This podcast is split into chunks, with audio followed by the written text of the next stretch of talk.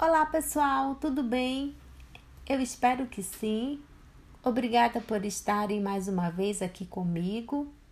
Ou se você ainda não me conhece, eu sou a Roseli Dias. Eu sou a hoster desse podcast que foi criado para ser uma extensão da minha página no Instagram, que é o Empreenda Talentos, onde o propósito é o desenvolvimento humano através do talento das pessoas e sempre na busca do equilíbrio entre a vida pessoal e profissional. E aí, gente, como vocês estão? Tudo bem? Algum novo desafio desde o nosso último encontro? E então, ficou mais fácil entender o estilo competitivo do primeiro episódio? Considerando, é claro, que a intensidade do perfil varia de uma pessoa para outra e também de acordo com o momento de vida dessa pessoa. Hoje, dentro da série Habilidades e Competências Comportamentais no tema comunicação, vou falar sobre o estilo cooperante. A maneira como a gente se comunica tem a ver com a nossa personalidade. E segundo Eduardo Ferraz, no seu livro Negocie qualquer coisa com qualquer pessoa, ele nos apresenta os cinco estilos de comunicação que são o competitivo, sobre o qual falamos no último episódio, o cooperante, sobre o qual estamos falando hoje, o impaciente, o perfeccionista e o sedutor. É normal que todos nós tenhamos um estilo predominante, dois secundários e dois circunstanciais. Então vamos lá falar sobre o estilo cooperante. São pessoas que pensam mais nos outros do que em si mesmas e evitam qualquer situação de disputa são aqueles colegas ou vizinhos sempre dispostos a ajudar, que aceitam trabalho fora do expediente sem remuneração, pois têm dificuldade de dizer não. Muitas vezes são vistos como bonzinhos e passivos. Em uma negociação, cedem fácil ou demonstram indecisão, pois evitam dar uma uma resposta de forma direta.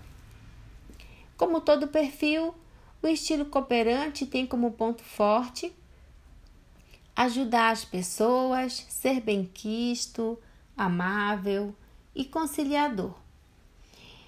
E tem como pontos de melhoria pode ter fama de submisso, pode não defender seus interesses, ser muito complacente, pode não impor respeito. Esses são os pontos de melhoria desse perfil. Vamos ao caso do estilo cooperante, onde a pessoa aqui é a Marisa, que se casou aos 18 anos e hoje, aos 35 anos, tem três filhos entre 17 e 12 anos. Sempre foi ótima mãe, é querida em toda a vizinhança, faz trabalhos voluntários na igreja do bairro e nunca trabalhou, por não querer conflitos com o marido, que sempre solicitou que ela se dedicasse apenas aos filhos pequenos. Depois de muito insistir, começou a faculdade de contabilidade, está no último ano. O filho mais velho já trabalha os menores conseguem se virar sozinhos e o marido continua pedindo que ela não trabalhe, pois não há necessidade financeira. Marisa sempre foi tranquila, se dá bem com o marido, porque quase sempre fez concessões, como não trabalhar fora, cuidar dos afazeres domésticos em tempo integral e ter uma vida social restrita entre outras situações. Nos últimos anos, conseguiu impor-se um pouco mais ao cursar a faculdade e agora está preparando uma estratégia para convencer o marido de que trabalhar fora será importante para o bem-estar dela e, consequentemente, da família. Como tem um estilo cooperante, ela está sofrendo bastante com a decisão, mas está disposta a ir até o fim.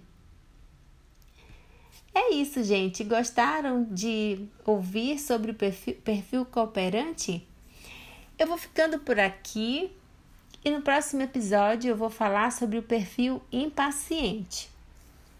E se você quiser compartilhar comigo qual foi o maior insight que você teve durante esse episódio, se você se identificou com alguma característica nesse perfil, ou conhece alguém que sofre com as consequências da dificuldade de dizer não para as pessoas ou para situações, ao mesmo tempo em que diz não para si mesma com extrema facilidade. Eu convido você para ir na minha página no Instagram, Empreenda Talentos, e deixar seu comentário, porque muitas vezes o seu comentário pode agregar na vida de outras pessoas e essa troca é muito bem-vinda. Muito obrigada por você me ouvir e contribuir que essa mensagem chegue para mais pessoas. Compartilhe esse episódio se você lembrou de alguém e não esquece de avaliar o podcast. É isso. Nos vemos no próximo episódio. Fique bem e extraia o melhor na sua comunicação, nunca deixando de ser quem você é, mas levando em conta o jeito de ser das outras pessoas. Entender o jeito de ser das outras pessoas é a melhor forma de extrair o melhor resultado na comunicação. É isso, vou ficando por aqui. Um grande abraço e tchau!